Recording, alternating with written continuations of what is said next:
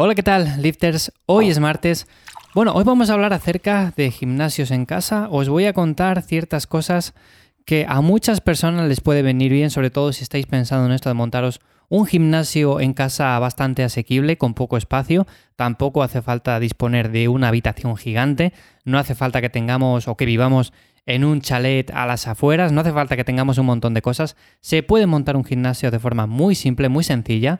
Y hace algunos episodios os contaba cómo eh, muchas veces, o por lo menos yo a veces veo cómo se montan gimnasios a lo loco, se montan espacios de entrenamiento en los cuales no tienen ni pies ni cabeza lo que se puede llegar a ver. Entonces, vamos a ver algunas opciones, o por lo menos lo que yo suelo ver en lo que más se cometen errores, y vamos a ver las alternativas que yo propongo, que para mí son buenas opciones porque a fin de cuentas estamos montando un espacio para nosotros, o sea, no estamos montando un espacio de cara al público. Si no, compraríamos un local o alquilaríamos un local, meteríamos ahí máquinas, meteríamos un montón de cosas y abriríamos un gimnasio, ¿no? En nuestro barrio. Pero no, esto no funciona así. Esto en lo que se basa es en montar un espacio que a nosotros nos venga bien y que sea lo más funcional posible. Así que, bueno, vamos a hablar un poco acerca de todo esto. Como siempre te recuerdo que me encuentras en ivyamazares.com y ahí, bueno, si quieres un poco más saber acerca de mí, que te eche una mano con tu entrenamiento, bueno, pues me encuentras para lo que sea. Lo dicho, a ver, alguna de las cosas que rechinan bastante con esto de montar un gimnasio en casa, y es que hace poco me ocurrió el caso de que vi un chico que montó un gimnasio y bueno, al final era un poco desastre, ¿no? No es que estuviera mal como tal, porque tenía su espacio y además podía montar algo realmente bueno, pero las eh, elecciones que había tomado no eran quizá las mejores y sobre todo para lo que él buscaba. A ver, lo primero de todo, si estamos buscando eh, ganar fuerza, ganar músculo, si nos gusta este tipo de entrenamiento y queremos montar algo acorde a esto, sabemos que tenemos que tener pesas. Eso creo que es muy básico y todos lo controlamos. Ahora bien, hay un dilema con todo esto. ¿Qué pesas comprar? O sea, barra, discos, mancuernas. Bueno, lo primero de todo sería tener unas mancuernas. Y aquí es donde muchas veces se comete el error. Tiramos por un mancuernero. Un mancuernero es carísimo, o sea, es de las cosas más caras que podéis llegar a comprar. Vale, queda muy bien, queda muy bonito, ocupa también bastante espacio, con lo cual vamos a tener que disponer de él. Pero yo, a mi modo de ver, no es lo mejor cuando estamos entrenando en casa o cuando tenemos eh, un garaje en el cual dedicamos espacio precisamente a esto. O sea, ¿cuál es la opción que yo recomiendo?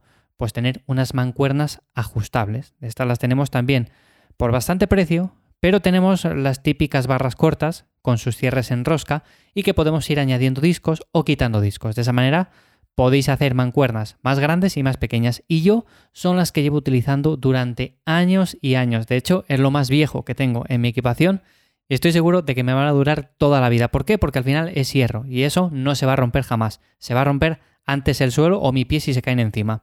Así que, mancuernero, hombre, a ver, si tienes espacio suficiente y te sobra la pasta, pues sí, tira por un mancuernero y ya está ahí con sus mancuernas bien colocaditas, cada una de diferente peso, no hace falta que pierdas el tiempo en colocar discos, en cambiarlos, mucho más cómodo, ¿dónde va a parar? Pero oye, claro, también tienes que contar con eso, que necesitas más espacio, que es mucho más caro, así que bueno, tenlo en cuenta.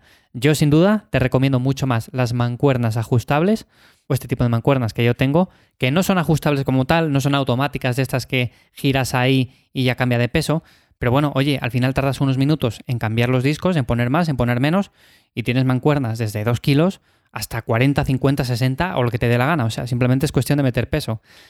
Otro punto también importante con todo esto sería el tema de las barras. A ver, hay muchas barras. Tenemos la barra recta normal, tenemos eh, barras olímpicas, barras que son un poco más eh, para el día a día, para casa, para entrenar de manera un poco más amateur. Luego tenemos diferentes barras para hacer sentadillas, diferentes ejercicios. A ver, no hace falta que compremos todas las barras o que compremos diferentes variedades de barras. Yo, mi recomendación, una barra recta y solo una, o sea, no hace falta nada más, que estamos entrenando en casa, que no nos volvamos locos con esto, o sea, que lo interesante aquí es que sea una barra lo suficientemente resistente como para que poco a poco le vayamos añadiendo discos y creemos una sobrecarga progresiva.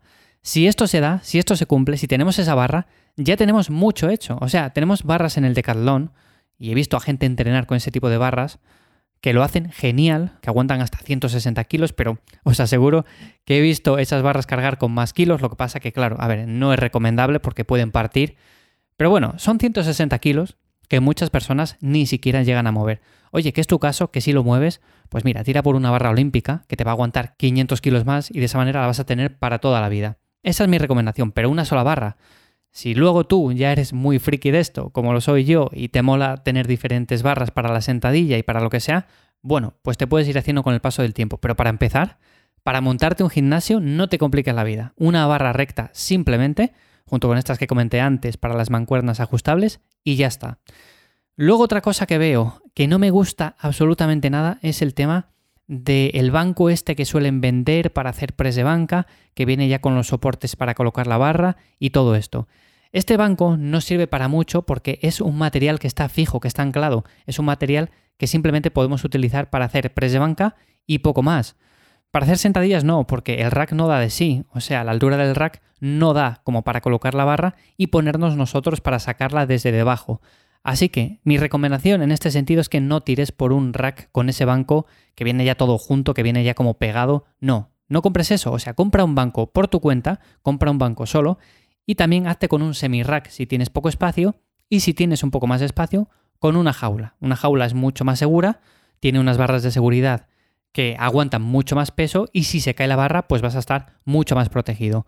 Por lo tanto, mi recomendación siempre va a ser una jaula con sus cuatro pilares básicos, pero si tienes poco espacio, un semi-rack sería la segunda mejor opción.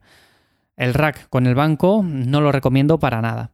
Así que el banco también suelto, por supuesto. Y luego otra cosa también fundamental, que, a ver, muchas veces decimos, vale, esto es para el tema de entrenamiento de fuerza, de ganar músculo y todo eso. Pero también el cardio está bien. Entonces, ¿qué hago? ¿Me compro una cinta para andar, para correr? Bueno, pues como muchas personas que entrenan fuerza, el único cardio que hacen es simplemente trotar o caminar más o menos despacio, lo que yo suelo ver es que se compra una cinta principalmente solo para eso, o sea, para andar. Pero, a ver, andar lo podemos hacer sin tener una cinta. Podemos salir por la calle a caminar, podemos dar un paseo entre árboles, en la naturaleza, mucho más relajante, mucho mejor. O si compramos algo de equipamiento para casa, mi recomendación sin duda alguna es una bici de spinning antes que una cinta de cardio.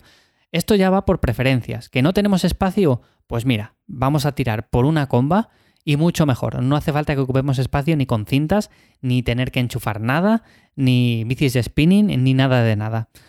Sin duda alguna, a ver, la cinta de cardio para mí sería de las peores opciones, pero claro, si te mola, si te gusta ese rollo, pues cómprala. Pero si estamos buscando minimizar el espacio que ocupamos, si estamos buscando eficiencia, si estamos buscando montar un gimnasio con el cual entrenemos bien, pero no tengamos ahí 500 cosas que si enchufadas, que si ocupan espacio, todo eso. Oye, pues, a ver, una cinta de cardio ocupa un montón, incluso mucho más que una jaula, y creo que esta es mucho más importante. Andar tenemos muchas formas de andar. Podemos salir a la calle y ponernos a andar y eso es hacer cardio. Podemos salir a correr y ya está. No hace falta hacerlo en casa. ¿Que queremos comprar algo? Pues bici de spinning. Y si no, ya te digo, la comba. Y otra de las cosas que también considero importantes es el tema de no comprar equipamiento suelto cuando ya tenemos algo que podemos comprarlo y viene ya todo junto. Lo que comentaba antes, el rack con el banco. Vale, si somos novatos seguramente optemos por esto y digamos, oye, con esto ya puedo hacer un montón de cosas, ya puedo hacer press banca, ya puedo hacer aperturas, ya puedo hacer, bueno, estos ejercicios que al final, al principio nos parecen muchos, pero con el paso del tiempo decimos, oye, pues resulta que no son tantos. Por eso es mucho mejor una jaula. Y por eso la jaula lo que va a hacer es que no necesitemos otro tipo de material, como por ejemplo una barra de dominadas, que muchas personas compran suelta, junto con este rack y el banco, que también viene ahí pegado. Y al final, ¿qué tenemos? Bueno, pues barra dominadas por un lado, tenemos el rack este que nos sirve para un poco, luego tenemos el banco que como viene acoplado a esta estructura, a ver, no es la mejor opción, entonces tenemos un montón de cosas sueltas, pero si tuviéramos una jaula con su banco suelto, pues tendríamos para hacer dominadas, para hacer press banca, para hacer peso muerto, para poner las barras de seguridad a diferentes alturas y poder hacer incluso eh, remo 90 desde una posición más cómoda para nosotros, tenemos opciones para aburrir. Así que, bueno, mi recomendación, antes de haceros con algo de material, mirar muy bien lo que compráis. Yo sé que muchos de vosotros tenéis este tipo de racks, con el banco no pasa nada, si lo tenéis pues ahora no lo vais a vender porque también podéis entrenar con él. Pero bueno, son cosas a tener en cuenta y sin duda alguna si estamos pensando en decir, bueno, pues yo ahora voy a comprarme algo nuevo porque necesito, yo que sé, hacer este ejercicio y veo que con lo que tengo voy muy justo. Bueno, pues tener esto en cuenta porque os va a ser de mucha ayuda y esto es la forma en la que yo asesoro a las personas que llegan a mí y me dicen, oye Iván, quiero montar un gimnasio, ¿cómo lo puedo hacer? Bueno, pues esto básicamente son las ideas clave que yo siempre suelo dar. Sin más, nos escuchamos de nuevo mañana aquí en Lifters. Chao.